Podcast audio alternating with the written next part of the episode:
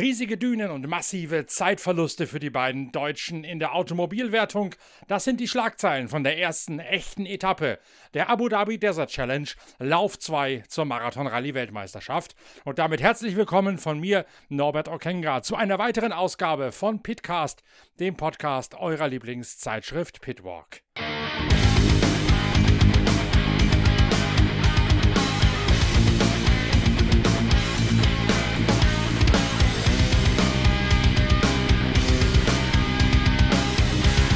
Das war so eine Art Minischlag ins Kontor für Yazid Al-Raji und für Timo Gottschalk. Die Vorjahressieger bei der Abu Dhabi Desert Challenge kommen zu Beginn der diesjährigen Auflage nicht über einen Platz aus dem vorderen Mittelfeld hinaus. Und das, obwohl ihr in der neuen Ausgabe unserer Zeitschrift Pitwalk einen Original-Rallye-Overall getragen von Yazid Al-Raji gewinnen könnt. In diesem ganz und gar einzigartigen Preisausschreiben, das es so nur in Ausgabe Nummer 76 von Pitwalk, Deutschlands größter Motorsport Motorsportzeitschrift gibt. Es lohnt sich also mit Sicherheit, sich Heft 76 von Pitwalk zu kaufen. Nicht nur wegen des riesigen Themenschwerpunkts zur Rallye Dakar mit 80 Seiten über das größte Abenteuer des Motorsports, sondern eben auch wegen dieses sensationellen Gewinnspiels. Dieses Quiz, bei dem ihr den Original Rallye Dakar Overall von Yazid Al-Raji gewinnen könnt. Auch wenn Al-Raji und sein Brandenburger Beifahrer Timo Gottschalk sich nach den ersten Kilometern der Abu Dhabi Desert Challenge zunächst zunächst einmal in der Rolle des Jägers wiederfinden. 248 Kilometer im Kampf gegen die Uhr stehen heute auf dem Programm von insgesamt 374 Kilometern, die auf der ersten Etappe zurückgelegt werden wollen. 95 Prozent davon werden auf Sand gefahren und vor allen Dingen die ersten 70 Kilometer zeichnen sich aus durch extrem weichen Wüstensand, bei dem hohe Verbräuche erzielt werden, was eine Art Economy-Fahren nötig macht und wo gleich gleichzeitig viele Spuren sich rauswühlen auf den ersten, von den ersten Fahrern, unter denen dann die nachfolgenden zu leiden haben. Bei Kilometer 131 gibt es einen Nachtankpunkt und zwischen Kilometer 92 und 122, also unmittelbar davor, lauern noch einmal fiese Dünen mit gebrochenen Dünenkämmen und teils extrem steilen Abfahrten hinter den Kämmen auf den Rutschhängen auf die Fahrer. Die Dünen in Abu Dhabi auch in diesem Terrain, das zum ersten Mal bei der Desert Challenge überhaupt befahren wird. Sehr schwer zu lesen, teilweise turmhoch, teilweise auch nur kleine Rippeln im Vorfeld bei der Anfahrt und dann diese Abrisskanten oben auf dem Dünenkamm, wo es steil bergab geht. Aufgrund eines Wechsels der Windrichtung in der Vergangenheit sind vor allen Dingen die letzten Meter teilweise sehr weich, sehr tief und man neigt dazu, nach oben raus auf den Dünen Schwung zu verlieren. So passiert es auch Nasser Alatia mit seinem neuen Beifahrer Edouard Boulanger. Alatia fährt sich nämlich einmal fest und so übernimmt zunächst zunächst Guillaume de Mebius im ersten Teilabschnitt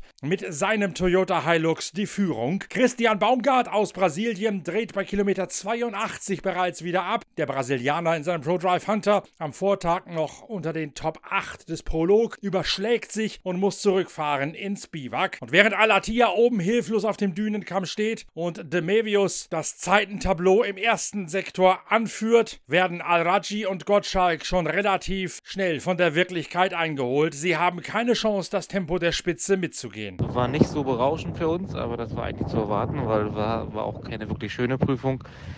Eigentlich fast nur Dünen mit sehr viel versteckten äh, ähm, scharfen Abhängen in den Dünen. Teilweise ging es ja schnell dahin, dann kam ja überraschend so ein, äh, so ein scharfer Drop. Also du hast kein Gefühl richtig bekommen dafür und, und, und wir waren immer sehr auf der Hut, vielleicht zu sehr auf der Hut und war super soft, äh, musste noch ein bisschen mit dem Sprit haushalten und doch mehr verbraucht haben, als wir eigentlich berechnet hatten. Daher sind wir happy im Ziel zu sein, haben einiges verloren heute, aber sind ja noch äh, vier volle Tage und dann kommen noch bessere Tage. Ja, also heute war eigentlich nur zum Durchkommen und wir schauen mal weiter. Der Mebius führt im ersten Teilabschnitt. Gela Chicheri, sein Teamchef und Teamkollege, ist dann direkt dran am jungen Belgier. Die beiden allerdings verlieren im zweiten Teil auf den Dünen mit den gebrochenen Kämmen sehr viel Zeit. Chicheri fährt sich ebenfalls auf einem Dünenkamm fest, während Nasser Alatia und Edouard Boulanger nach der anfänglichen Schrecksekunde eine gewaltige Aufholjagd entfachen. Und dieser Husarenritt führt Nasser Alatia zur Tagesbestzeit vor Guillaume de Mevius und vor dem Argentinier Juan Cruz Jacopini, der ebenfalls mit einem Toyota Hilux unterwegs ist. Besonders bemerkenswert dabei, De Mevius und Chicheri fahren mit neuen Reifen der Marke Toyo, speziell entwickelt für den Marathon-Rallye-Sport in der offenen Wüste. Und damit kann das Monopol von BF Goodrich, die so schadensanfällig gewesen sind bei der Rallye Dakar, womöglich gebrochen werden. De Mevius mit diesen ganz neuen Reifen auf Platz 2 in der Gesamtwertung hinter dem neuen Führenden Nasser Al-Attiyah, der heute die Tageswertung für sich hat entscheiden können, nachdem er auch bereits den Prolog gewann. Nicht nur Al-Raji und Gottschalk haben einiges an Zeit verloren, sondern auch Seth Quintero und Dennis Zenz in ihrem Toyota Hilux. Ähm, wir sind heute, wie gestern angekündigt, als Erster gestartet. Wir haben die, die Spur der Autos eröffnet. Äh, war eine recht interessante Erfahrung, eine gute Erfahrung für uns auch. Äh, für mich auch eine wichtige. Ähm, wir sind als Erster gestartet, als Erster ins Ziel gekommen von den Autos. Ähm, haben, glaube ich, glaube ich, siebter oder achter heute geworden. Ich äh, glaube, auf P2 fehlen uns viereinhalb, fünf Minuten, was echt gut ist. Ähm, und damit sind wir happy. Wir hatten echt einen äh, guten Tag. Wir mussten äh, 120 Kilometer vorm Ziel äh, Kraftstoff sparen. Das war super softer Sand. Das, äh, wir haben schon mehr mitgenommen, mehr kalkuliert, aber äh, hat trotzdem nicht gereicht. Ähm, dementsprechend haben wir da ein bisschen Power runtergedreht, Motorleistung. Und äh, ja, haben das Ziel, Ziel gefahren, äh, gut gemanagt. Und äh, ja, sind happy und äh, freuen uns auf Tag 2 morgen. Ein äh, bisschen kürzere Prüfung, 230 Kilometer. Heute waren es fast 250.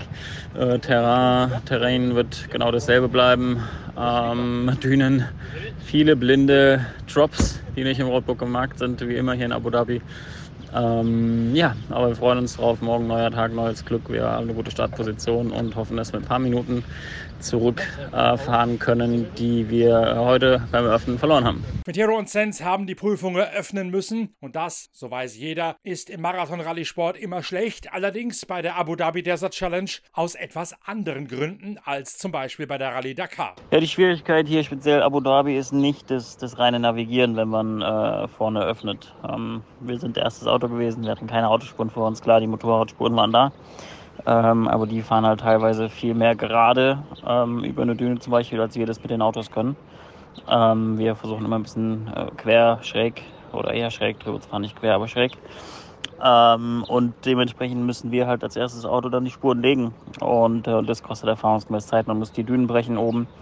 Ähm, man muss auch wieder Bremspunkte setzen, die andere Jungs eben dann sich als Referenz beziehen. Und ähm, ja, in, in Summe dessen ist es natürlich klar ein, ein Nachteil.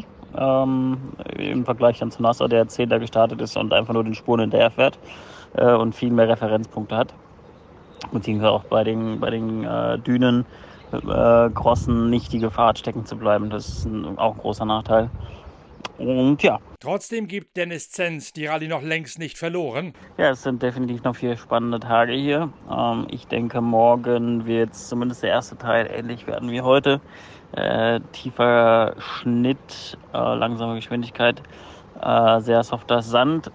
Äh, und der zweite Teil wird dann hoffentlich ein bisschen besser. Ich glaube, dass wir dann mehr äh, dem uns bekannten ähm, Empty Quarter uns nähern, beziehungsweise natürlich auch dort dann äh, einfahren. Ähm, es geht in Richtung Kasse als herab. Äh, das ist da, wo die Rallye die letzten Jahre eigentlich immer stattgefunden hat. Ähm, das, das kennen wir eigentlich alle ganz gut. Ähm, wie gesagt, ich hoffe, es wird ein bisschen schneller morgen. Heute war echt ein extrem langsamer Schnitt. Ähm, aber ich freue mich auf die nächsten vier Tage. Ähm, wir sind in einer guten Position morgen, gute Startposition, wie gesagt.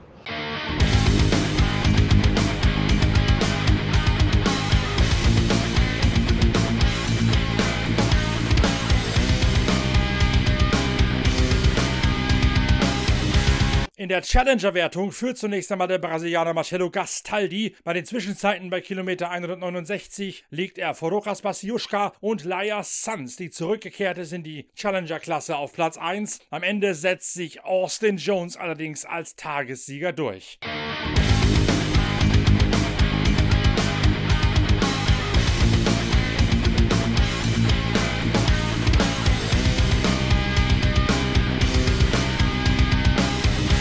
Und bei den Motorrädern muss Ross Branch zunächst einmal langsam fahren und am Ende sogar noch kurz anhalten, denn der Motor seiner Hero klötert gar alarmierend. Ross Branch möchte keinen Motorschaden riskieren, guckt einmal nach, was im Argen liegt und fährt ansonsten mit gebremstem Schaum, fängt sich letztlich 28 Minuten ein und der, Vorjahr, der Sieger vom Prolog vom Vortag stürzt damit mit seiner Hero auf Platz 6 ab. Michael Doherty, ein Privatfahrer aus Südafrika, der in Abu Dhabi wohnhaft ist, gewinnt vor Aaron Murray auf der zweiten Hero, Konrad Dabrowski aus Polen und Tobias Ebster, dem Privatfahrer auf einer KTM.